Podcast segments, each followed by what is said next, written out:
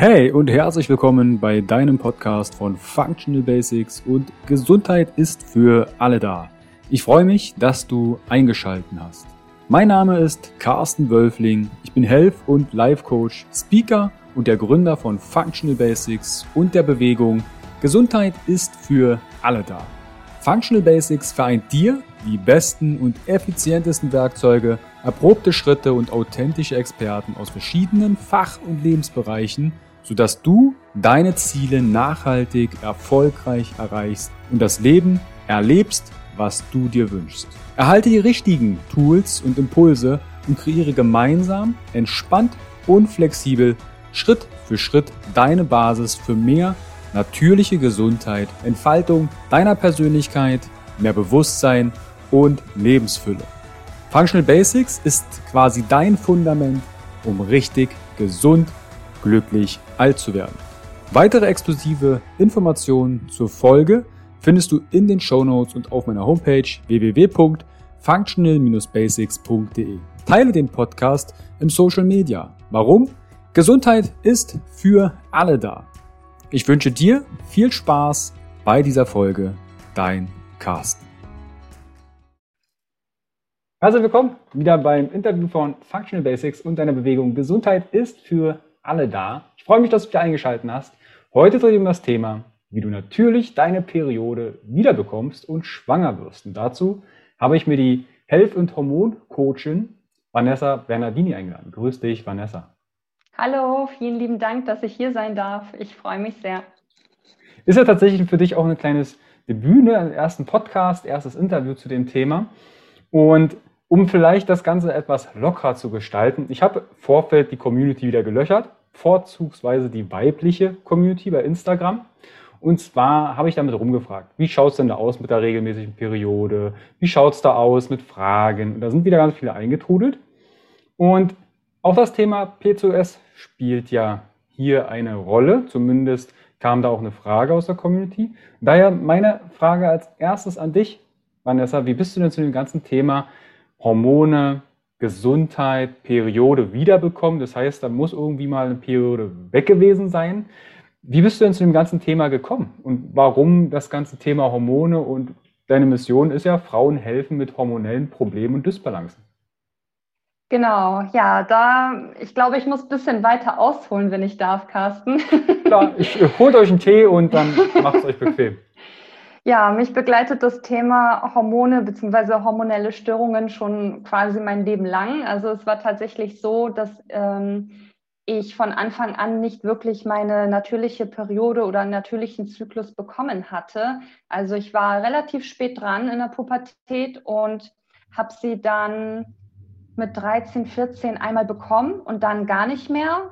Und dann ein Jahr später mit, mit 15 ungefähr nochmal und dann wieder gar nicht mehr. Und als ich dann 16 war, meinte meine Mama, okay, da stimmt irgendwas nicht, das ist nicht so, wie es sein sollte, gehen wir mal zur Frauenärztin, lassen alles abchecken. Ja, und wie das halt so damals so war oder leider auch teilweise heute noch so ist, wird dann immer gerne direkt die Pille verschrieben, wenn irgendwas äh, nicht stimmt oder kein Zyklus oder unreine Haut oder wie auch immer. Und so war das auch bei mir. Ich war damals natürlich noch sehr unwissend, sehr jung und dann hieß es ja, nehmen Sie die Pille, dann bekommen Sie Ihre Blutung.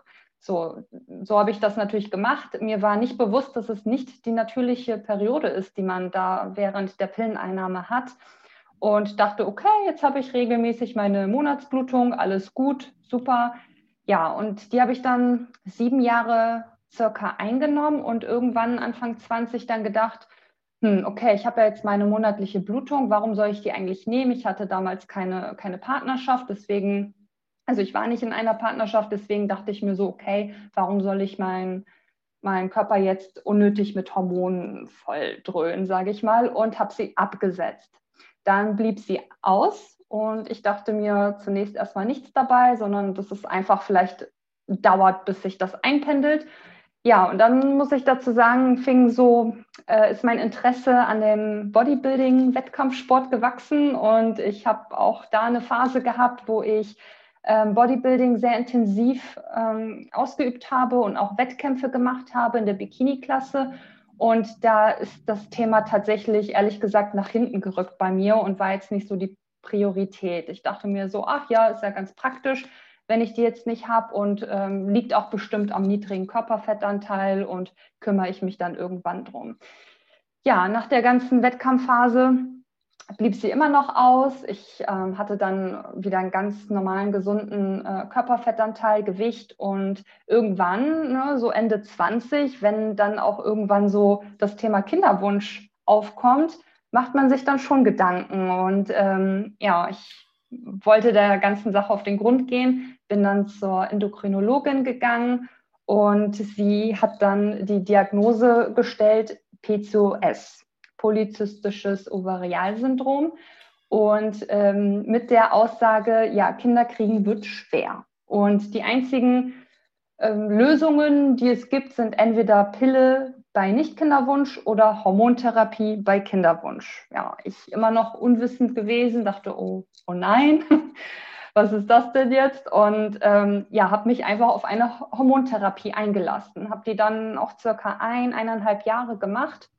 ähm, hat allerdings nichts gebracht. Ich habe mich sehr unwohl gefühlt, sehr schlecht gefühlt, hatte viele Nebenwirkungen und ja, irgendwann, da kommt auch so, so die Intuition irgendwie, die weibliche Intuition, die dir sagt, okay, irgendwie ist das nicht so, wie es sein sollte. Und ich habe dem Ganzen auch irgendwie nicht mehr getraut und wollte auch nicht mehr von außen irgendwelche Hormone zuführen. Also ich habe gemerkt, da stimmt irgendwas nicht und es muss doch auf natürliche Weise machbar sein, dass eine Frau ihren Zyklus bekommt und ihre Periode, so wie es sein sollte. Und was mich auch am meisten, ähm, ja, sage ich mal, beschäftigt hat, ist diese Ursachenforschung. Du bekommst ja von Ärzten selten eine, eine Ursache genannt, einen Grund genannt. Das heißt dann so, ja, du hast das und das, kommt vor, ist halt so, mach das und das. Also wirklich nur Diagnosen feststellen und Symptombehandlung. Und das hat mich ehrlich gesagt sehr gewohnt, weil ich bin jemand, ich will immer auf den Grund gehen und wissen, okay, woher kommt das? Das kann ja nicht sein, dass der liebe Gott da oben sitzt und sagt, so, du bekommst jetzt das einfach so, weil mir danach ist. Und deswegen, ähm, ja, das war so der ausschlaggebende Grund, dass ich halt gesagt habe, nee, ich möchte das nicht mehr und ich möchte der Sache jetzt auf den Grund gehen. Ich will das alles auf natürliche Weise. Ich will mich wieder wohlfühlen, gut fühlen, gesund sein und zwar ganzheitlich. Ja, und so kam das, dass ich mich halt ähm, mit dem Thema intensiv beschäftigt habe. Ich habe einige Coachings gemacht, Mentorings äh, zu dem Thema, zum Thema ähm, holistische Gesundheit, zum Thema ähm, Mindset auch, weil ich finde, dass das auch sehr, sehr viel damit zu tun hat, mit der Gesundheit und ausmacht.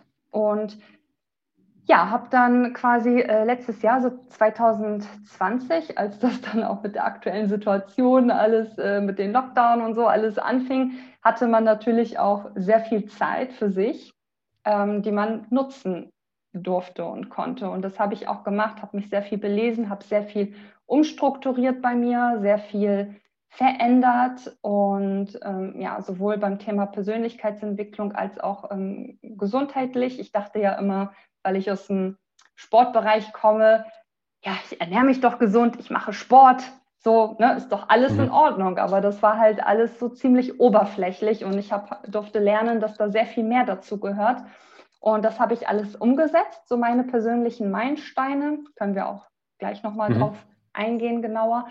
Und ja, so kam es dann, dass ich äh, im November 2020 dann tatsächlich zum ersten Mal meine ähm, natürliche Periode bekommen habe, ganz von alleine, ohne Medikamenteneinfluss oder sonstiges. Und das war für mich äh, natürlich, also ich war dann, bin gerade 30 geworden und wenn dann eine Frau mit 30 erstmal ihre Periode bekommt, das war für mich äh, unbeschreiblich. Ich war mega glücklich und dankbar und das war für mich einfach die größte Bestätigung, dass es geht und dass ich alles richtig gemacht habe dass ich einen Monat später direkt schwanger werde. Damit habe ich tatsächlich nicht gerechnet.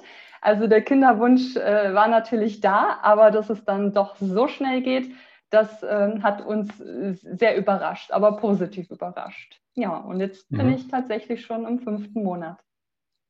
Dann, ich würde jetzt erstes einmal noch mal einen Schritt zurück. Du hast gesagt, ja. die Periode blieb sehr lang aus, die war aber auch teilweise positives Ausbleiben, weil du das erklärt hast durchs Bodybuilding, niedriger Körperfettanteil. Man kann jederzeit trainieren, man muss jetzt vielleicht nicht irgendwie Rücksicht nehmen. Und dann hast du ja dich entschieden, eine Hormontherapie zu machen. Und da fiel jetzt das Wort PCOS. Kannst du einmal den Zuschauern und Zuhörerinnen und Zuhörern einmal erklären, was PCOS ist? Also, ja. du hast zwar den Begriff einmal benannt, aber was steckt denn dahinter?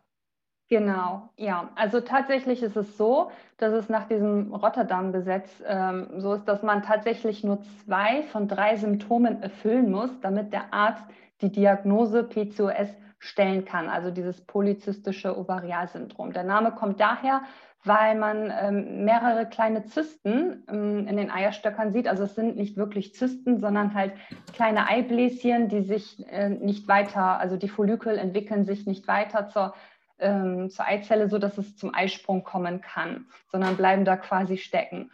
Und ähm, die Symptome, die typischen ähm, oder die klassischen Symptome sind halt, die, dass man per Ultraschall diese Eibläschen sieht, ganz viele, so eine, so eine Kette quasi.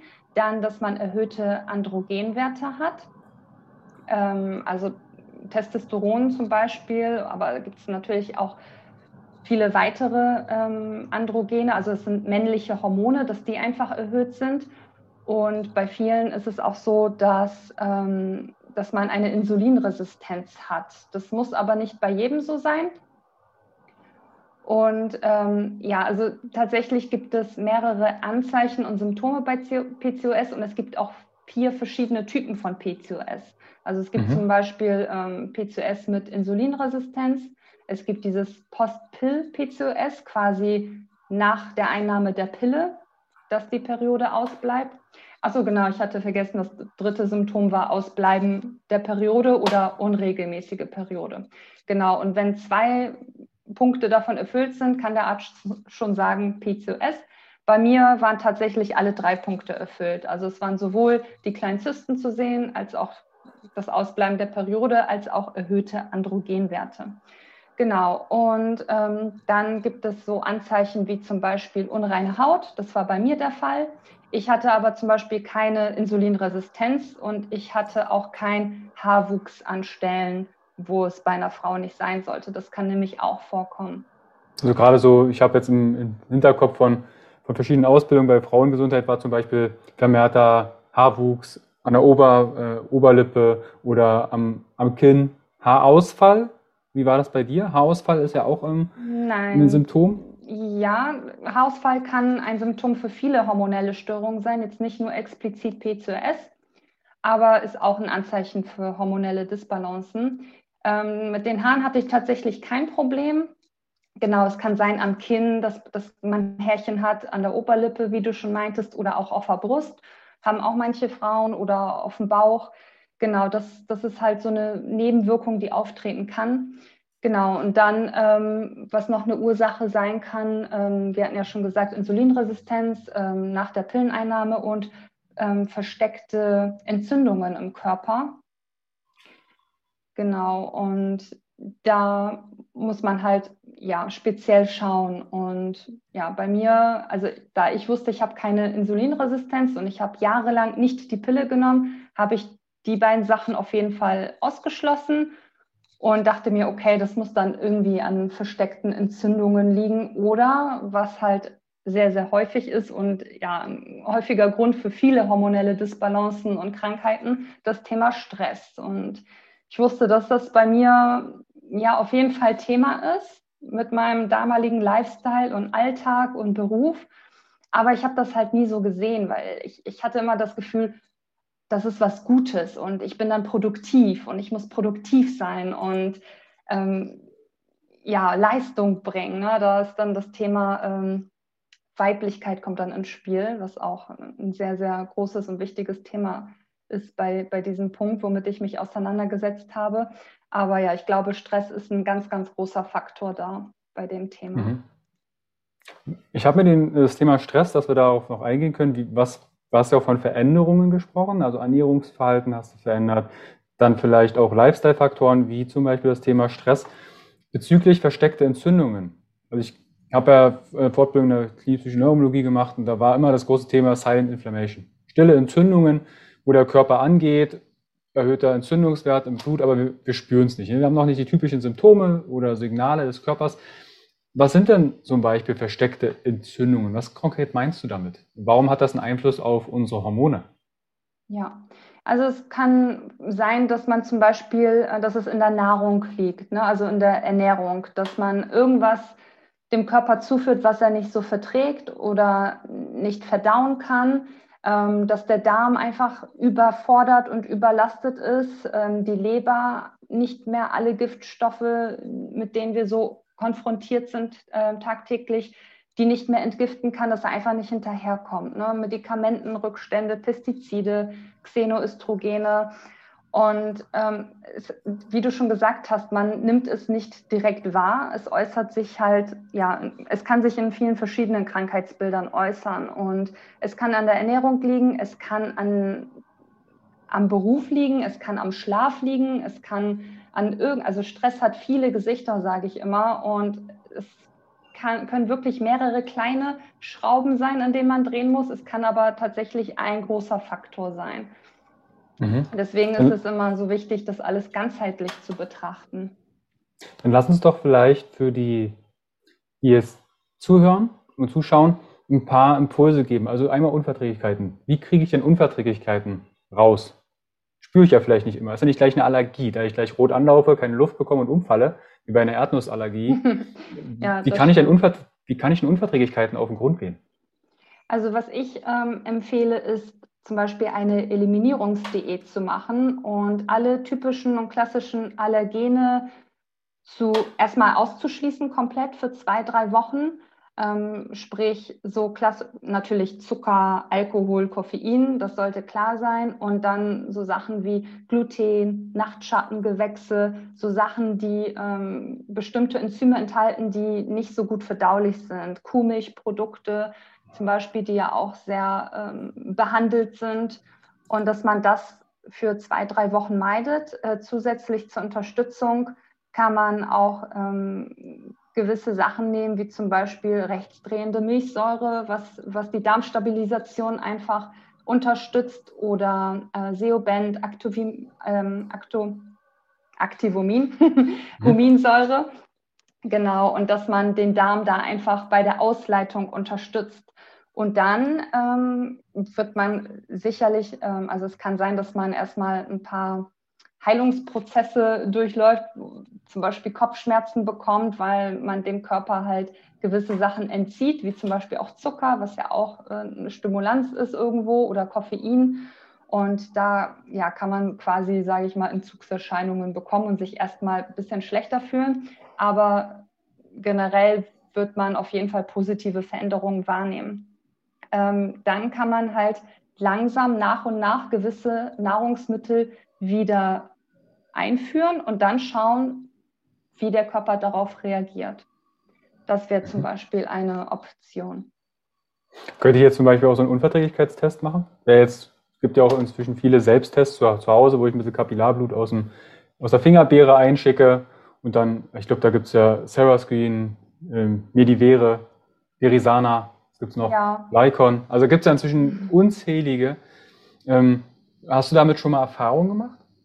Also ich, was ich ähm, selber gemacht habe, ist die Haarmineralanalyse von Verisana, mhm. hattest du auch schon gerade erwähnt.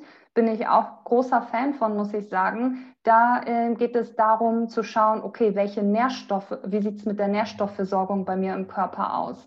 Also jetzt nicht unbedingt die Nahrungsmittel an sich, sondern wie sieht es mit, mit der Nährstoffversorgung aus? Die Zelle bzw. der Körper braucht ja auch, ähm, um richtig funktionieren zu können, eine gute Nährstoffversorgung. Und da kann man schauen, was ist zu wenig da und was ist vielleicht sogar zu viel da, weil tatsächlich haben auch viele Frauen heutzutage einen Kupferüberschuss oder einen Kalziumüberschuss und das kann auch zu, ähm, zur Östrogendominanz führen und das wiederum zur Unfruchtbarkeit. Deswegen finde ich das auch sehr, sehr interessant zu schauen, wie sind da die Verhältnisse auch mhm. von den Mineralien zueinander. Was würde ich jetzt tun, wenn ich jetzt zum Beispiel, angenommen, ich schnibbel mir die Haare ab, schicke die ein ähm, und ich sehe, okay, da gibt es einen Kupferüberschuss. gehe ich dann einfach mal mein Lebensmittel, meinen Kühlschrank durch und schaue, hey, wo ist denn da viel Kupfer drin oder Calcium? Oder muss ich dann irgendwie zusehen, dass es das noch zusätzlich rausgeschleust wird? Ja, genau. Also ich würde immer ähm, mir einen Therapeuten oder einen Coach an die Seite holen, der das Ganze mit dir zusammen auswerten kann, weil äh, ich glaube, so, also so als, also wenn ich zum Beispiel nicht diese Schulung gemacht hätte, hätte ich mit der Auswertung nicht viel anfangen können, weil man sieht zwar diese Balken und klar, man sieht, okay, hier ist zu viel, da ist zu wenig, aber man weiß nicht, was bedeutet das und was kann man dagegen tun. Man muss da auch ein bisschen vorsichtig sein und da würde ich halt nichts auf eigene Faust machen oder irgendwie was supplementieren, weil ich jetzt der Meinung bin, okay, das hilft. Ähm, klar, es gibt natürlich Nahrungsmittel, die viel Kupfer enthalten, wie zum Beispiel Schokolade. Allerdings, ähm, was häufig auch die Ursache für einen Kupferüberschuss ist bei Frauen, ist die Kupferverhütung, wie zum Beispiel die Kupferkette, Kupferspirale. Davon kann das natürlich auch kommen. Deswegen ähm, ja, sollte man auch da wieder ganzheitlich schauen, wo man überall ähm, eventuell Kontakt mit Kupfer hat. Also nicht nur die Nahrung in Betracht ziehen, sondern auch alles drumherum. Mhm. Calcium zum Beispiel kann natürlich auch vom, vom Leitungswasser kommen, ne, wenn man Leitungswasser trinkt. Also jetzt nicht unbedingt nur von der Nahrung an sich. Mhm. Werden denn Haarmineralanalysen auch von Ärzten gemacht? Also die machen ja meistens Blutanalysen. Und mhm. ich habe mich natürlich mit Selbsttests auch schon viel beschäftigt, auch mit Verisana drüber gesprochen. Und die Haarmineralanalysetests sind natürlich, also für Drogenkonsum sind die optimal, ne, um zu gucken, ob da irgendwelche äh, Rückstände sind. Aber was ist denn jetzt zum Beispiel, wenn ich mir die Haare färbe oder ein bestimmtes Duschbad nutze? Kann das nicht dann in irgendeiner Form auch die Tests verfälschen? Was nicht heißt, dass die Aussagekraft der Tests ähm, in Frage zu stellen ist. Aber gibt es, was sind denn da mögliche, sag mal, Fehlerquellen, die mir unterlaufen könnten bei gerade Haarmineralanalysen? Weil Ärzte, ich habe inzwischen so viele Ärzte gesprochen, bin ehrlich, die halten nicht viel davon. Mhm. Also die ja. sagen, ey, wir machen immer Blut. Oder liegt es vielleicht daran, weil wir als Coaches kein Blut abnehmen dürfen und dann suchen wir uns ein anderes Test, eine andere Testmöglichkeit. Wo sind denn die Fehlerquellen bei den Haarmineralanalysen? Ja, also bei der Haarmineralanalyse, wenn man sich die, äh, also die Haare werden ähm, vom Hinterkopf entnommen, so zweieinhalb bis drei Zentimeter. Und das gibt ähm, Aufschluss über die letzten drei Monate. Ne? Also es dauert natürlich auch seine Zeit, bis so zwei Zentimeter Haare gewachsen sind. Und da braucht man auch wirklich nicht viel, weil da haben auch manche Frauen ein bisschen Panik, so, oh, jetzt müssen wir Haare abschneiden. Ist aber äh, viel harmloser als eine Blutabnahme, sage ich mal so. Und ja, ähm, also die Information kriegt man auch dazu, dass man auf gewisse Sachen achten sollte, wie zum Beispiel, dass die Haare sechs bis acht Wochen nicht behandelt wurden äh, mit Farbe, also nicht gefärbt, nicht getönt. Äh, man sollte kein Schuppenshampoo benutzen, weil da oft Zink drin ist. Also das kann dann den Zinkwert natürlich beeinflussen. Also es gibt schon Faktoren, die da, die, die Werte beeinflussen können. Deswegen sollte man da auch auf jeden Fall aufpassen. Es gibt mittlerweile tatsächlich Ärzte, also es gibt auch ähm, tatsächlich gute Ärzte, die auch schon äh, alles ganzheitlich behandeln und anschauen und die dann auch mit der Haarmineralanalyse arbeiten. Aber es ist nicht die Norm, es ist nicht gang und gäbe. Also ich kenne hier bei mir tatsächlich auch keinen Arzt, der, der sowas macht.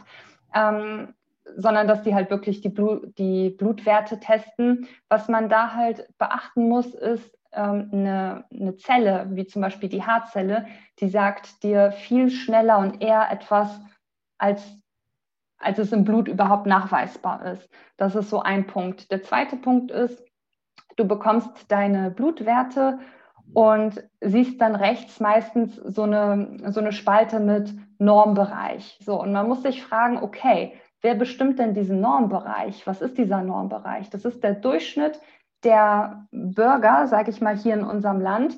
Und wenn man sich den Durchschnitt mal anschaut, weiß ich nicht, ob, ob man unbedingt da so mitspielen möchte, weil ja, ich würde jetzt behaupten, dass bei dem Durchschnitt nicht alles im optimalen äh, Bereich ist und ähm, dass die kerngesund sind. Deswegen würde ich schon immer anstreben, mindestens im oberen Bereich zu sein, weil wenn man da schon bei, dem, bei diesen Durchschnittswerten im unteren Bereich ist, dann sollten schon die Alarmglocken klingeln, finde ich. Und so eine Zelle sagt natürlich, ähm, ja, viel individueller und genauer etwas aus. Ähm, also klar, die Blutwerte sind auch sehr wichtig. Ich will jetzt nicht damit sagen, äh, lasst nicht eure Blutwerte checken, auf gar keinen Fall. Das ist immer so ein, so ein erster Indiz für gewisse Sachen. Ähm, aber ja, das sind so die wesentlichen Unterschiede. Mhm. Also Haarmineralanalyse haben wir jetzt zumindest ein paar, dass man mal drauf schaut. Ich glaube, Corona ist ja da die optimale Zeit. Haben ja alle ein bisschen längere Haare, zumindest ja. je nachdem, wie man seinen Friseurtermin gelegt hat. Und unbehandelt. Und teilweise unbehandelt, weil es kein Shampoo mehr gab. Nein, so schlimm war es ja nicht. Ähm, Darmprobleme hast du zum Beispiel Huminsäure und rechtsdrehende Bakterien ähm, erwähnt. Wie schaut es denn mit der Leber aus? Wie kann ich denn die Leber unterstützen bezüglich der Hormone? Weil vielleicht ist nicht jedem klar, dass wenn ich zum Beispiel die Antibabypille nehme oder überhaupt Hormone, dass die einmal zack durch die Leber durch müssen, durch alle Phasen und entsprechend da auch entgiftet werden müssen. Wie kann ich denn die Leber unterstützen? Ja, also da natürlich in erster Linie gewisse Sachen, die ich schon erwähnt habe, meiden, wie Alkohol und Koffein und generell Medikamente. Also sowas, also Antibiotikum. Ähm, ich möchte das an dieser Stelle auch nicht schlecht reden, weil es gibt Fälle, wo das dir dein Leben retten kann. Aber es wird heutzutage auch ja sehr schnell eingesetzt und auch präventiv eingesetzt, wie zum Beispiel ähm, ich kann jetzt ein Beispiel von mir nennen. Letztes Jahr wurden mir die Weisheitszähne gezogen. Da habe ich das auch verschrieben bekommen. Ich habe es nicht genommen und es war alles gut. Ich hatte keine Entzündung, ich hatte keine dicke Backe, keine Schmerzen, nichts. Und da bei solchen Sachen kann man sich das einfach sparen oder bei Sachen wie Blasenentzündung. Also es wird halt sehr, sehr schnell, also es kommt sehr schnell zum Einsatz und hat natürlich ähm, ein sehr negativen Einfluss. Und die Leber hat, wie du auch schon gesagt hast, sehr viel zu tun mit der, also es ist ein Entgiftungsorgan. Es gibt natürlich auch Supplemente, womit du das unterstützen kannst, wie Mariendistelöl zum Beispiel. Ähm, damit kannst du die Leber sehr gut unterstützen. Ähm, aber generell sollte man schauen, dass man so wenig Giftstoffe wie möglich der Leber zuführt, damit sie halt einfach nicht damit es gar nicht erst dazu kommt, dass sie so überfordert und überlastet ist und mit der Entgiftung gar nicht hinterherkommt. Mhm. Also vielleicht für die, die jetzt nicht so viel von der Leber, die denken, okay, Leber, rechter Oberbauch hat ein bisschen, ist ein bisschen wärmer als die anderen Organe, damit sie arbeitet. Wenn wir Toxine haben, die sind ja meistens fettlöslich. Und die müssen umgewandelt werden, umgemodelt werden, damit sie über den Darm und Urin ausgeschieden werden können. Zum Beispiel, das geht dann mit der Gallensäure, einmal in den Darm. Hast einen kaputten Darm oder ist der in irgendeiner Form pushy, dann nimmt der Körper das natürlich wieder auf. dann ist das wie so ein, ich will nicht sagen Teufelskreislauf, dann hat die Leber ein bisschen mehr zu tun. Und bei der Leber gibt es drei Phasen. Ne, Phase 1 ist einmal, wir müssen das erstmal umwandeln. Da brauchen wir zum Beispiel Vitamin C, Vitamin A, Vitamin E, also auch verschiedene Vitamine. Wo finden wir das in Gemüse? Also Gemüse scheint eigentlich ganz cool zu sein, auch wenn, ob das jetzt berührt ist in Form von Smoothie oder eine Rohkost oder gedünstet. Das ist erstmal nebensächlich. Hauptsache esst euer Gemüse. Dann haben wir quasi die ganze Umwandlung zwischen Phase 1 und Phase 2.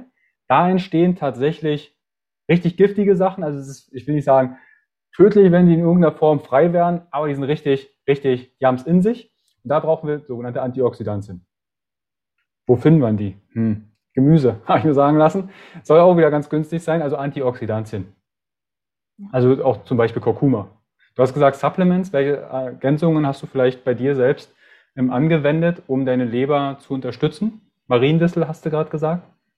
Genau, das habe ich ähm, genommen zum Beispiel und auch die Supplemente, die du erwähnt hattest, ne? wie zum Beispiel ähm, Vitamin A, was ja tatsächlich auch oft verteufelt wird.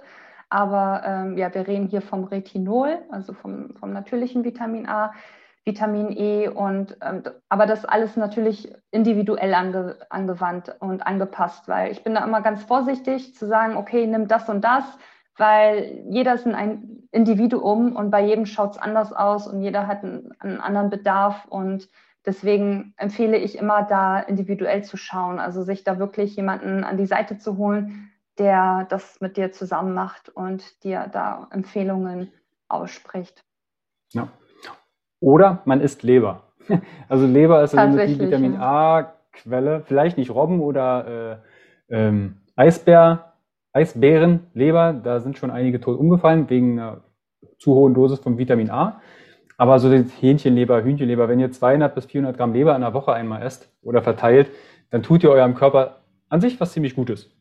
Ja, generell Innereien. Äh, Herz ist tatsächlich ein bisschen angenehmer als Leber, weil viele tun sich ein bisschen schwer mit Leber, aber ja, generell die Innereien werden ja sehr vernachlässigt, ne? obwohl da, die, wenn man sich in der Wildnis anschaut, die Tiere, die essen immer zuerst die Innereien und das Muskelfleisch, das bleibt oft sogar liegen und wir ernähren uns, wenn überhaupt, ähm, nur vom Muskelfleisch. Vom ähm, Verpackungsmaterial des Tieres, wenn man so will. Ja, also auch ja, bei Naturvölkern so sieht man es auch. Hm. Ja, das, das Naturvölker, die grillen ja, also die, die nehmen was auseinander, essen, machen sich die, die Innereien warm und schleppen dann das Muskelfleisch, das Verpackungsfleisch ins Dorf und wenn es dann nicht dort vergammelt ist oder in Form von Räuchern oder Salzen in irgendeiner Form haltbar gemacht wurde, dann hauen die das weg. Und wir essen quasi schön das Verpackungsfilet und äh, bereiten uns das schön vor und hauen die Innereien weg. Das ist so ein bisschen weg von der Evolution.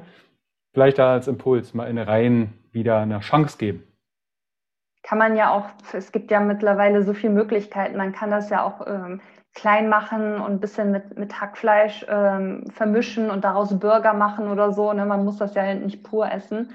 Also da gibt es ja. viele Möglichkeiten, sich das schmackhaft zu machen, sage ich mal. Ja. Ja, mache ich mal einen kleinen Haken, äh, wenn es um das Thema Hormone geht und Leber. Dann hast du gesagt Xenohormone. Xenohormone, was ist das denn? Xenoöstrogene, ja, die äh, stecken tatsächlich äh, in vielen Sachen, die wir tagtäglich verwenden oder ja, mit konfrontiert sind drinne. Das sind ähm, ja Hormone, künstliche Hormone, die aber auch einen Einfluss auf unseren Hormonhaushalt haben, auf unseren natürlichen Hormonhaushalt, wie zum Beispiel Plastik, Parfum, Waschmittel, Kosmetik, also die Schminke von Frauen und ähm, ja generell Ko Kosmetika und Nahrung natürlich auch, kann auch sein, ähm, was heutzutage sehr viel in Plastik verpackt ist. Das sind so ähm, die, die, ja, die größten Beispiele, sage ich mal. Ne?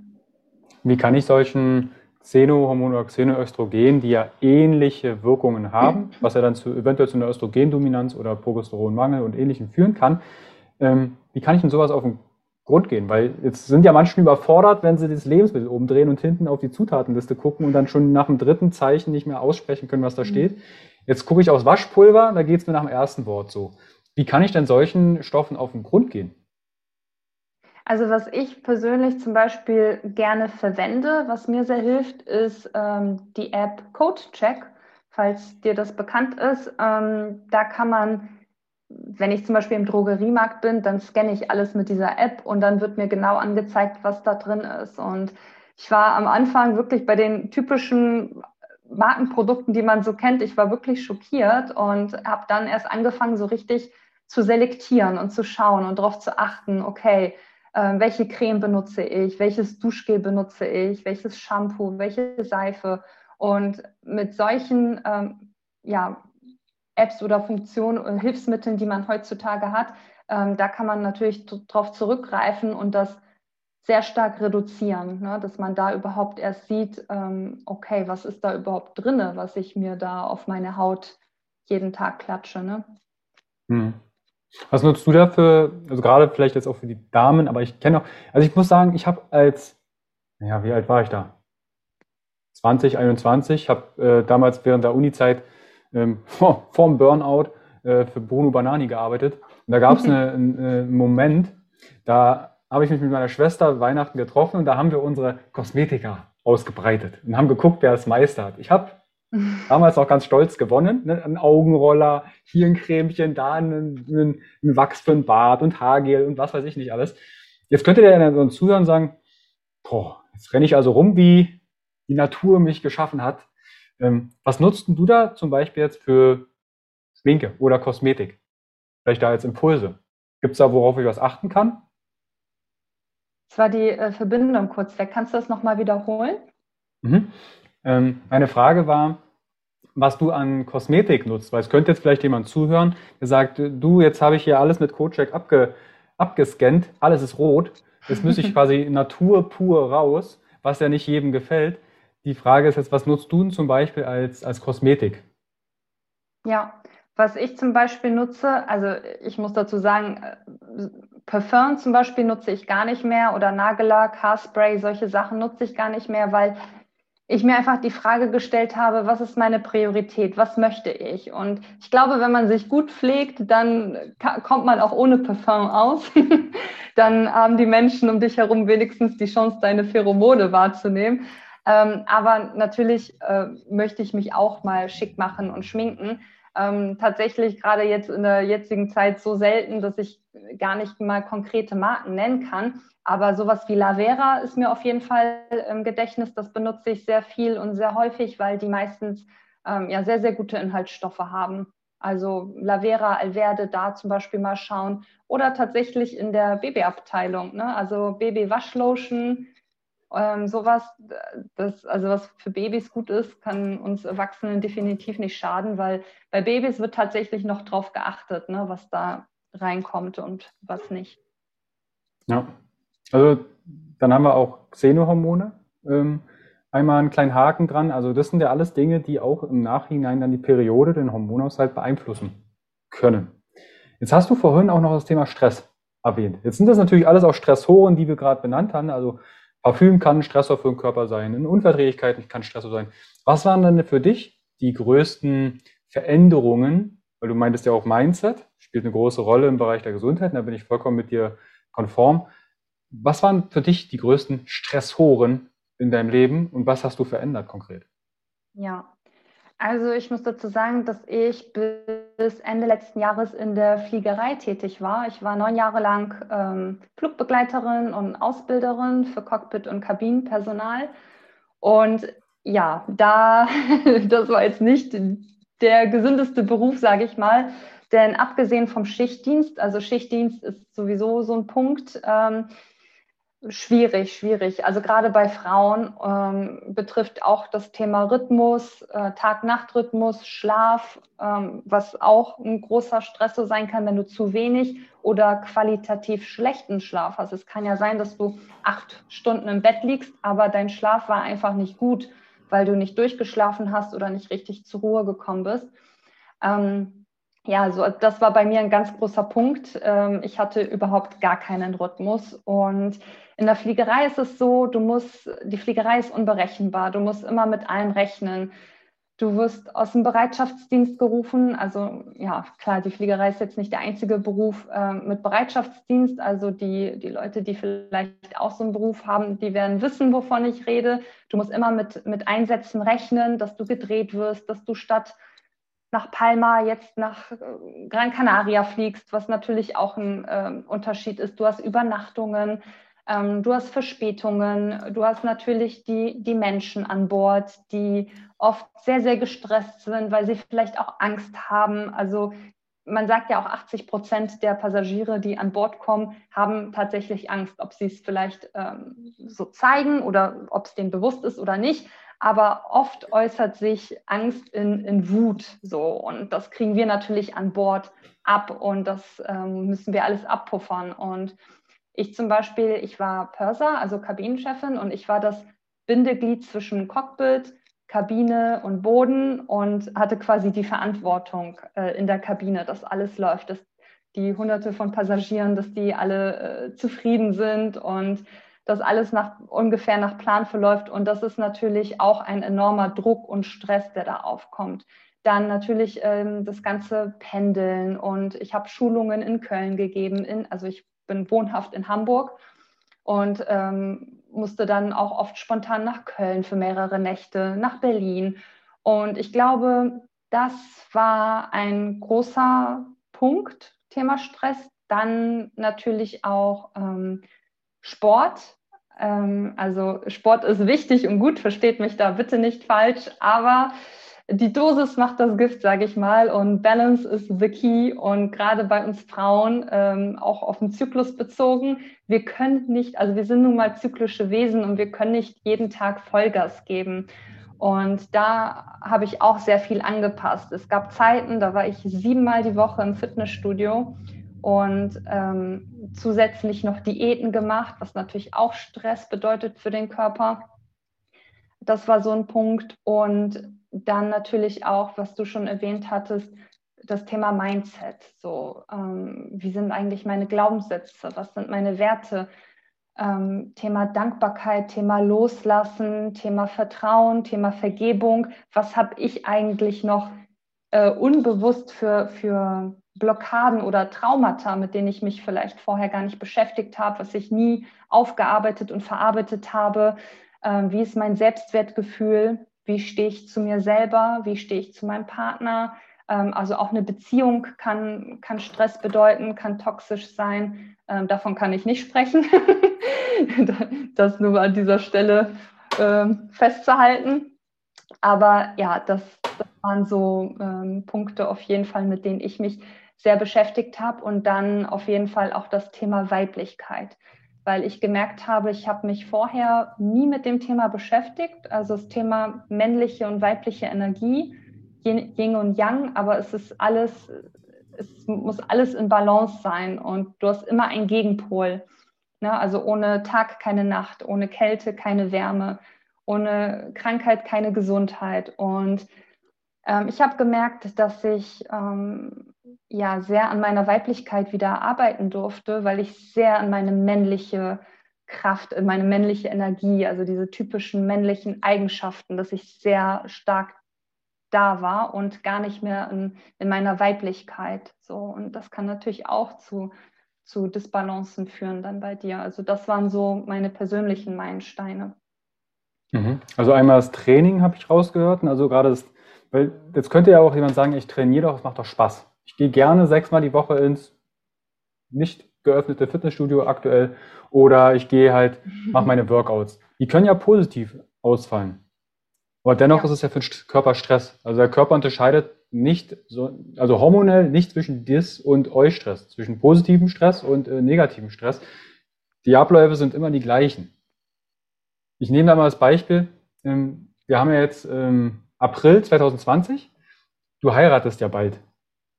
Und Hochzeitsvorbereitung macht für viele richtig, weil das Ziel ist ja heiraten, ich stehe dann vorm Altar und das ist der schönste Tag des Lebens, ist ja was Positives. Das kann voll nach hinten losgehen. Es kann sein, dass du als Braut oder als, als Mann da vorne stehst und total müde aussiehst, total fertig, weil du auf dem letzten Drücker noch die, was ich, die Gardine gewechselt hast oder noch einen Sakko gekauft hast. Das meine ich immer mit positivem Stress. Der Körper, auch hier braucht er mal eine Balance, einen Ausgleich. Und das hast du ja vorhin so schön auch gesagt, eine Balance ist the key, dass wir einen Ausgleich schaffen. Was ist denn für dich der größte Ausgleich, wenn es im Bereich Stress geht? Was sind so deine drei besten Stresstipps, die bei dir funktionieren? Ja, also du hast das, ähm, du hast was sehr Schönes gesagt. Und zwar war das bei mir auch so, dass ich immer dachte, Sport, also dieser wirklich der exzessive Sport im Fitnessstudio, dieses Weightlifting, Bodybuilding, Powerlifting, das ist mein Ausgleich, dachte ich immer zur Arbeit. Und ähm, Jetzt aktuell ist es so, also es macht mir nach wie vor Spaß und es ist auch wichtig, dass dir Sport Spaß macht. Also das ist auch immer einer der wichtigsten Faktoren, dass es dir Spaß macht. Aber nichtsdestotrotz, wie du schon gesagt hast, ähm, kann es einfach zu viel für den Körper sein manchmal. Und ich habe mir einfach ähm, Sachen rausgesucht, die mich mehr zu, also zur Ruhe bringen. Und das ist zum Beispiel Yoga. Ich war am Anfang, ich hab, war so abgeneigt davon. Ich dachte mir so, Yoga, wie langweilig. Nee, damit kann ich gar nichts anfangen, weil ich halt eben so ein Duracell-Männchen war und dachte, nee, ich muss doch irgendwie produktiv sein. Und davon musste ich halt äh, wegkommen. Und tatsächlich habe ich gemerkt, ich habe mich darauf eingelassen, dass mir das sehr, sehr gut tut und dass ich viel ruhiger und ausgeglichener geworden bin. So Yoga oder halt so Sachen machen, frag dich mal, was hast du als Kind gerne gemacht? Hast du gerne gemalt? Hast du irgendein Instrument gespielt? Hast du getanzt? So und das ist, weil Kinder machen intuitiv schon sehr viel richtig und das, was ihnen gut tut. Und da darf man sich auch fragen, okay, was habe ich vielleicht als Kind gerne gemacht? Irgendein ein kreativer Ausgleich, wo ich nichts machen muss, sondern einfach nur ja, in, in dem Moment bin, also ohne Ziel, etwas ohne Ziel zu machen. Was mir auch ähm, sehr, sehr gut tut, was ich jeden Tag mache, ist mein Morning Walk. Also ich gehe in der Natur spazieren, an der frischen Luft. So, manchmal höre ich mir dabei auch einen Podcast an, aber manchmal auch wirklich ohne Handy, ohne gar nichts, einfach spazieren gehen, die Gedanken kommen lassen. Das ist dann so meine persönliche Meditation. Dann sowas wie Journaling, also Sachen einfach aufschreiben und reflektieren. Ähm, sowas wie ein Dankbarkeitsritual ähm, oder dass du dir einfach Fragen äh, schriftlich ähm, aufschreibst und beantwortest, dass du Dinge einfach mal reflektierst. Ja, das sind so ähm, meine persönlichen Ausgleiche, die ich so aktuell habe. Natürlich auch meine kleine Familie, mein Partner, mein Hund. Und ja, klar, die Schwangerschaft sowieso. Ähm, da durfte ich auch noch mal lernen, noch mehr zur Ruhe zu kommen und sich nicht zu übernehmen. Ich glaube, da haben viele Frauen ähm, wirklich Probleme heutzutage mit, weil sie auch ein schlechtes Gewissen haben, dann irgendwie ja nicht, nicht genug zu sein, nicht genug zu machen oder zu tun. Mhm. Also auch vielleicht dann so solche Gedanken wie ich muss Leistung bringen. Du hast davon auch das so schön gebracht mit Yin und Yang, ne? Tag und Nacht, Sonne, Licht, Männlichkeit, Weiblichkeit. Es ist halt, bitte nicht missverstehen, dieser Antrieb, auch bei Männern kann das zu viel sein. Ich muss immer hart sein, ich muss immer alleine alles perfektionistisch gebacken bekommen. Auch wir Männer dürfen da manchmal etwas mehr auch an der weiblichen Seite arbeiten oder diese wieder entdecken.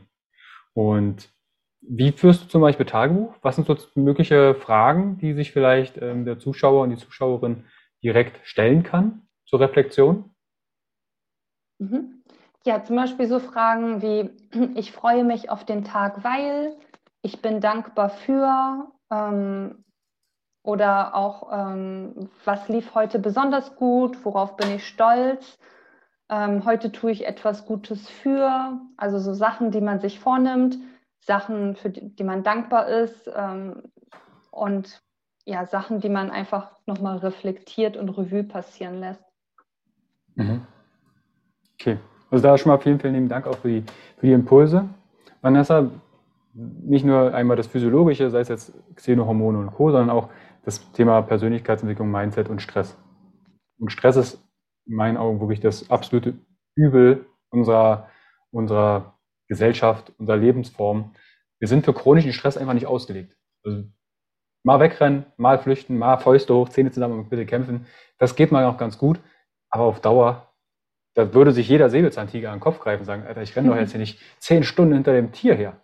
Wir laufen aber ewig von irgendwelchen Sachen weg oder irgendwo hin. Ich würde mal äh, Fragen aus der Community aufgreifen. Und ja. zwar, eine Frage ist zum Beispiel bezüglich der Emotionen im Bereich der Periode. Also die Periode ist jetzt wieder da. Ne? Warum verstärken sich meine Emotionen vor der Periode? Hast du da vielleicht Impulse, warum Frauen da ihre Emotionen wechseln können? Mhm. Als Mann total unbegreiflich, verstehe ich gar nicht.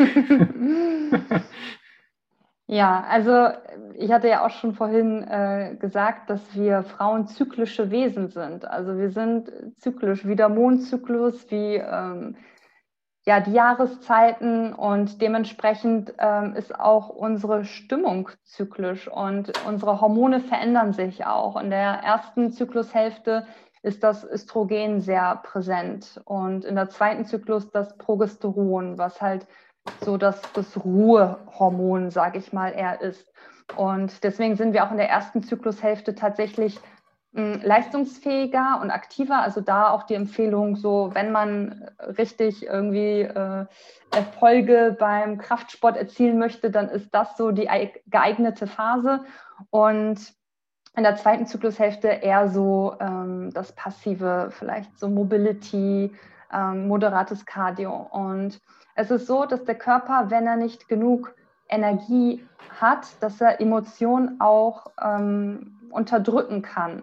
So, deswegen ist es auch oft so, dass gewisse Traumata oder sowas gar nicht verarbeitet wurden und irgendwann auf einmal aufkommen. So, wenn man zum Beispiel mehr Energie hat, die Nährstoffe aufgefüllt sind, dass dann Sachen aufkommen, wo man sich denkt, wo kommt das denn jetzt her? Weil der Körper dann einfach die Energie hat, das zu verarbeiten. Und so kann es auch beim, beim Zyklus sein, dass der Körper da, dadurch, dass er einfach mehr Energie hat, weil es so auf den Eisprung hin quasi zuläuft, dass dann halt Emotionen hochkommen. Genau. Mhm. Aber die auf jeden Fall zulassen, annehmen, was kommt, darf kommen und darf auch gehen. Kannst du da vielleicht etwas genauer auf diesen Zyklus eingehen? Also jetzt nicht von wann ist Progesteron, Östrogen, das, das hast du schon gesagt, aber du hast die Jahreszeiten zum Beispiel mit reingebracht. Mhm. Also die Frauen habe ich noch, ich habe mal einen Vortrag über Frauengesundheit gehalten, ist aber schon viele. Jahre her beim Health Meeting. Ähm, Finde ich persönlich immer ein bisschen suspekt, wenn ein Mann einer Frau erklärt, wie der Zyklus funktioniert. Aber da habe ich noch sowas mit Winter, Frühling, äh, Sommer, Herbst. Das, kannst du da noch ein bisschen drauf eingehen? Wie die 28 Tage, bitte jetzt nicht die Zahlen äh, als, als Stein gemeißelt sehen, wie sich das verändert? Wann ist die Frau in, in, ihrer Kraft und wann zieht sie sich vielleicht eher zurück, was man ja dann auch spürt, egal ob Männlein, Weiblein? Mhm, ja, genau. Also wie ich schon gesagt habe, in der ersten Zyklushälfte ist es so, also da geht es ja darum, da äh, läuft es auf den Eisprung hinaus quasi und da ist die Frau auch so in ihrer Blüte, sag ich mal. Und ähm, ja, es ist die fruchtbare Phase und ähm, deswegen ist die Libido da natürlich auch äh, verstärkter als jetzt in der zweiten Zyklusphase zum Beispiel.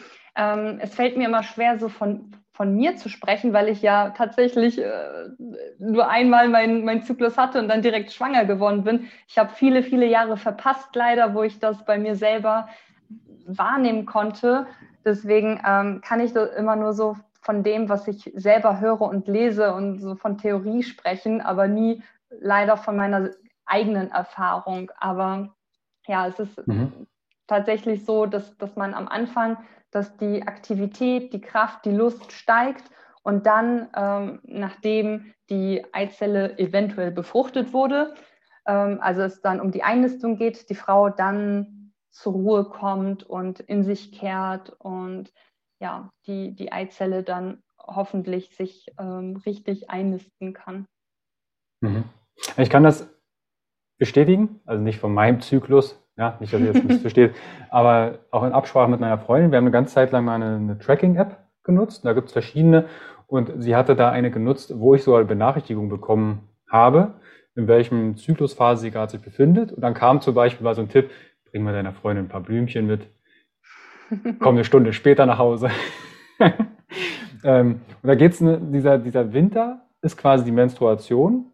Wenn man es jetzt auf 28 Tage bezeichnet, diese Tag 1 bis 7, ne, wo die Frau sich eventuell zurückzieht. Wo sie sagt, hey, so, ich, nicht, nicht missverstehen, aber ich ziehe jetzt nicht das schickeste Kleid an. Ich, ich ziehe mich zurück. Und in der zweiten Phase ist dann der Frühling, wo die Menstruation vorbei ist. Pi mal Daumen nach sieben Tagen, bitte auch hier nicht auf die Tage sich festlegen und nicht nervös werden. Und da kommt dann so ein bisschen die Energie wieder. Das sehe ich auch bei meiner Freundin. Die sagt, hey, so, jetzt gehen wir mal ein bisschen mehr Sport draußen. Jetzt habe ich mal mehr Lust auf Yoga oder mal auf ein Power Workout. Da merkst du dann schon, okay, die, die Energie kommt wieder. Und da hat sie mir auch berichtet, die Kreativität dann da. Da kommen dann neue Ideen und dann fängt sie an zu wuseln. Und ich versuche das dann immer so ein bisschen zu, zu managen, aus dem Weg zu gehen, wenn, wenn sie da ähm, ähm, rumwuselt. Dann kommt quasi der, der Cut, dann ist quasi die, die Hälfte um und dann kommt quasi die Ausdrucksphase, das ist dann der Sommer. Da werden die Ideen dann umgesetzt. Also volle Kraft voraus, da wird dann nicht nur noch einmal am Tag trainiert, sondern dreimal. Vollgas. Das, was du vielleicht dann durchweg gemacht hast, sieben Tage ins Studio, ist dann bei ihr eine Woche am Bude.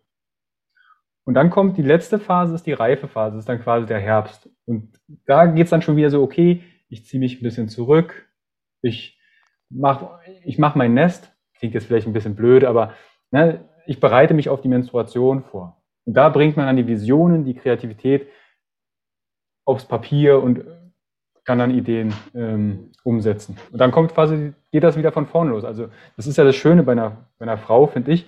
Sie durchlebt dieses Jahr einmal am Monat immer hintereinander weg. Das finde ich cool. Ja, finde ich auch auf jeden Fall sehr, sehr interessant. Und es, es ist äh, Monat für Monat, tatsächlich. Also da könnt ihr wirklich mal, schaut mal im Internet nach Jahreszyklus oder Jahres, ja, Jahresplan ist auch nicht das Richtige.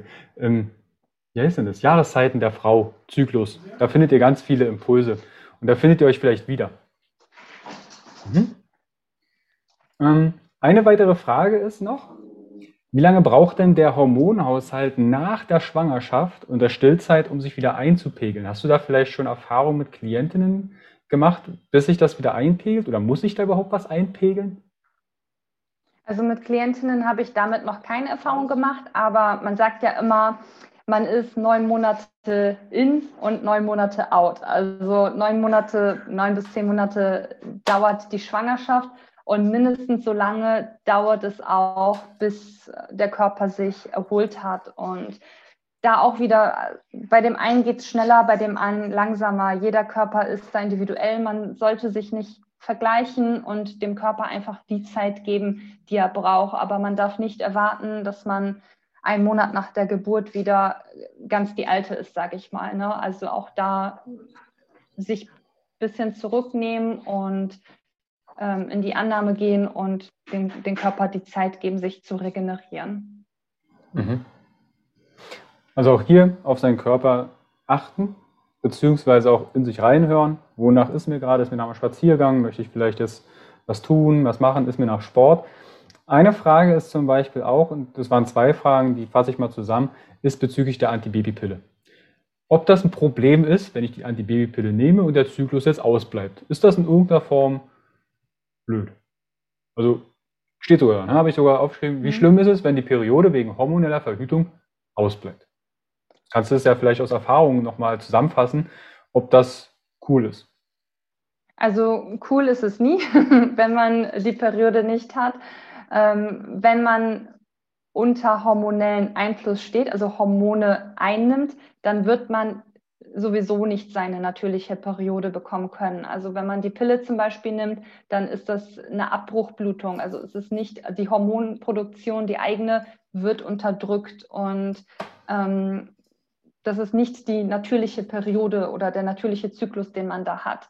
Wenn man die hormonelle Verhütung absetzt, dann kann das natürlich seine Zeit dauern. Man kann den Körper dabei unterstützen, bis damit die Periode wiederkommt. Da auch immer mh, hm, vorsichtig mit dem Kinderwunsch. Ähm, ich weiß, es ist, ich weiß, wie es ist, einen Kinderwunsch zu haben. Ich weiß, dass viele Frauen da sehr ungeduldig sind und am liebsten sofort, also Pille absetzen, direkt schwanger werden wollen. Aber es, es dauert alles seine Zeit und nur weil man schwanger werden kann und seine Periode bekommt, ist das vielleicht nicht unbedingt der ideale Zeitpunkt, um schwanger zu werden. Denn man muss bedenken, man gibt alles seinem Kind weiter. Also auch die Hormonrückstände im Körper und der Nährstoffmangel, den man da hat, äh, das gibt man alles an sein Kind weiter. Deswegen würde ich immer anstreben, erstmal alles komplett auszuleiten, erstmal zusehen, dass bei sich selber alles tipptopp ist, die Nährstoffversorgung und dann gesund schwanger werden ähm, und das ja, Beste für, für die Schwangerschaft und das Baby gewährleisten zu können. Weil so kann man auch ähm, ja, ähm, unschöne Verläufe äh, vermeiden. Ne? Also viele Frauen leiden ja extrem in der Schwangerschaft. Also ich bin sehr, sehr dankbar, toi, toi, toi, bis jetzt. Ich hatte weder Übelkeit, noch Erbrechen, noch Schwindel, noch weiß nicht, was man da alles hat ähm, bekommen kann, ähm, ist jetzt natürlich kein schlimmes Zeichen, wenn man es hat. Es ist aber auch kein schlimmes Zeichen, wenn man nichts hat. Ähm, aber auch dieses, diese ganzen Symptome oder Frühgeburten oder 20 bis 30 Kilo zunehmen, das kann man alles vermeiden, wenn man es nicht zu eilig hat, sage ich mal so, und vorher bei sich vielleicht ein bisschen aufräumt. Aber um zurückzukommen, bin ein bisschen abgeschweift. Nein, es ist kein gutes Zeichen, wenn man als Frau keine Periode hat. Mhm. Ich habe da jetzt noch ein, mir fällt da eine Klientin Beispiel ein. Sie hatte dann im Gespräch, in der Anamnese, im Erstgespräch gemeint, wir arbeiten gerade an der Schwangerschaft. Und da ist mir dann tatsächlich so ein bisschen das Wort arbeiten, arbeiten, du arbeitest an der Schwangerschaft, was macht man denn da so? Hat man da einen, Hammer in der Hand oder äh, einen Presslufthammer oder baut ihr irgendwas? Und das war dann halt, äh, haben wir den, den Partner auch noch eingeladen, der sagt, ja, es muss jetzt, äh, ne, die Uhr tickt und, und sie stand schon daneben, wurde immer kleiner. Und ich dachte, okay, ich glaube, ähm, wir müssen oder dürfen hier, wenn ihr wollt, äh, anderweitig weiterarbeiten und nicht um das Thema Schwangerschaft, sondern erstmal bei euch schauen, was ihr mit eurer Lebenszeit so vorhabt. Und ja, war sehr aufschlussreich haben dann auch irgendwann, also haben dann später ein Kind bekommen. ähm, aber nicht auf diesen, ich muss jetzt und ich mache jetzt und ich baue jetzt, dann wird das seltenst etwas. Ja, okay. das stimmt. Da sind wir wieder bei dem Thema Stress ne? und Druck. Ja, definitiv. Und wenn wir vielleicht davon, ich weiß nicht, also ich bin Ü, Ü30, bin 34 und ich habe noch nicht einmal gefragt bekommen, hey Carsten, wie sieht es denn aus mit Kindern? Anders ist das tatsächlich bei meiner Freundin. Ne? Die ist 30 geworden und dann kommen schon die ersten Fragen. Ja, wie sieht es denn das so wie, als ob mhm. du ein Geschenk auspackst mit der Frage, wie sieht es denn aus mit Kindern? Ähm, das ne, der gesellschaftliche Druck, Familie ja. und Co. Das ist eine persönliche Entscheidung, wann man bereit ist, überhaupt auch Kinder zu kriegen. Also auch das ist eine Entscheidung. Möchte ich überhaupt Kinder im Leben? Und lasst euch da bitte nicht von außen extern irgendwelche Flausen ins. Ich weiß, das ist nicht einfach, wenn die Mutter dann immer mal sagt, ach, ein Enkelchen wäre auch nicht schlecht. Er kauft dir einen mhm. Hund, meinetwegen. Oder einen Wellensittich und beschäftige dich mit dem. Aber ich bin nicht für deine Bespaßung im, im alten Leben zuständig. Gott. Hoffentlich hört das meine Mutti nicht. okay. Ähm, nichtsdestotrotz, zurück zum Thema Periode. Wir haben ganz viele ähm, Impulse einmal den Erfahrungsschatz und natürlich ganz viele Sachen, sei es jetzt Mindset, wir haben über PCOS, Stress, ähm, Darmprobleme, Leber, also ganz viele Sachen auch zusammengefasst. Nehmt euch da am besten die Sachen raus, die ihr umsetzen möchtet, könnt. Und wenn ihr sie nicht umsetzen könnt, jetzt kommt es, Vanessa, wenn jetzt jemand sagt, du, ich habe ja aber trotzdem Schwierigkeiten, das umzusetzen. Wie kann ich denn mit dir zusammenarbeiten? Wie schaut denn das Ganze aus? Du als Hormoncoach. Ja, also wer Lust hat, grundsätzlich kann mich immer gerne ähm, kontaktieren, auch über mein Kontaktformular. Das findet man auch bei Instagram auf meiner Seite. Und dann biete ich immer ein kostenloses, unverbindliches Erstgespräch an, um zu schauen, okay, ähm, wer ist da vor mir, was, was für Herausforderungen hat die Frau, kann und möchte ich ihr helfen? Also natürlich möchte ich ihr helfen, aber wie kann ich ihr helfen? Und passt das so von beiden Seiten aus. Also dass man sich einfach kennenlernt. Und ich arbeite grundsätzlich zwölf Wochen mit den Frauen zusammen. Also das Ganze geht über zwölf Wochen, weil, ähm, wie ich ja auch immer wieder gesagt habe, dem Körper Zeit geben, sich anzupassen, gewisse Dinge umzusetzen. Sowas geht nicht von heute auf morgen. Man kann nicht erwarten, wenn man jahrelang hormonelle Probleme hatte oder irgendwelche Symptome, dass die von heute auf morgen verschwinden, nur weil man paar Sachen äh, kurz verändert hat. Ähm, die Hauptbestandteile sind auf jeden Fall auch das Thema Ernährung, Haarmineralanalyse, Auswertung, Nährstoffe, Eliminierungsdiät, ähm, also auch Darmstabilisation, das Thema Mindset, das Thema Weiblichkeit und das Thema Stress, aber auch so ganzheitliche gesundheitliche Themen wie das Thema Licht, das Thema Schlaf, Kosmetik, das beinhaltet alles mein Coaching und das Ganze ähm, ist auf einer 1 zu 1 Coaching-Basis. Also wir, so wie wir beide jetzt, sitze ich mit den Frauen äh, im 1 zu 1 Call und jede Woche geht es um ein bestimmtes Thema. Es gibt dann ein Modul, damit äh, die Frau auch nicht überflutet wird mit Informationen. Es gibt äh, Wochenaufgaben, damit die Frau auch in die Umsetzung kommt, das Ganze auch anwenden kann.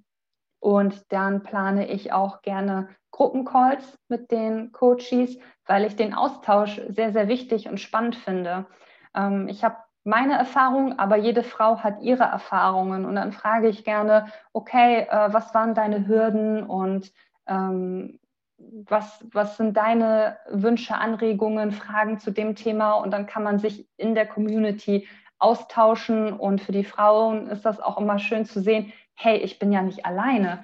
Es ist nicht so, dass mit mir irgendwas nicht stimmt, sondern da gibt es auch andere Frauen, die die gleiche Herausforderung haben wie ich oder Leidensweg. Und ja, das finde ich ganz schön. Mhm. Das verlinke ich euch natürlich alles unten drunter. Also Vanessa, ihren Instagram-Kanal, da könnt ihr euch schon mal umschauen, da könnt ihr sie noch besser kennenlernen, wie auch aber auch deine Homepage, wo ihr euch nochmal belesen könnt, auf das Kontaktformular kommen könnt. Genau. Wenn ihr mit Vanessa Kontakt aufnehmt, würde ich mich wahnsinnig freuen. Und bestellt dir doch liebe Grüße von Carsten. Dann kannst du mhm. zumindest, ach, das stimmt, da war ja was mit Interview. Ähm, dann kannst du zumindest das zuordnen, wo ihr herkommt. Vanessa, sehr, danke dir vielmals. Vielen, vielen lieben Dank, Carsten, an dich für die Einladung. Hat sehr Spaß gemacht. Mein erstes Mal Podcast. war doch, war doch, ich fand es super. Also wir haben wirklich viele Impulse, ein buntes Potpourri rund um Weiblichkeit, Gesundheit, Lebergesundheit, Darmgesundheit. Also wieder viele Impulse. Nehmt euch da was raus aus dem Blumenstrauß, zuppelt euch eine Blume raus, riecht an ihr, nutzt es. In dem Sinne, Vanessa, vielen, vielen lieben Dank und an die Community. Gerne teilen, alles anklicken, was unten drunter ist. Und dann bis bald. Ciao, Vanessa. Dankeschön. Ciao.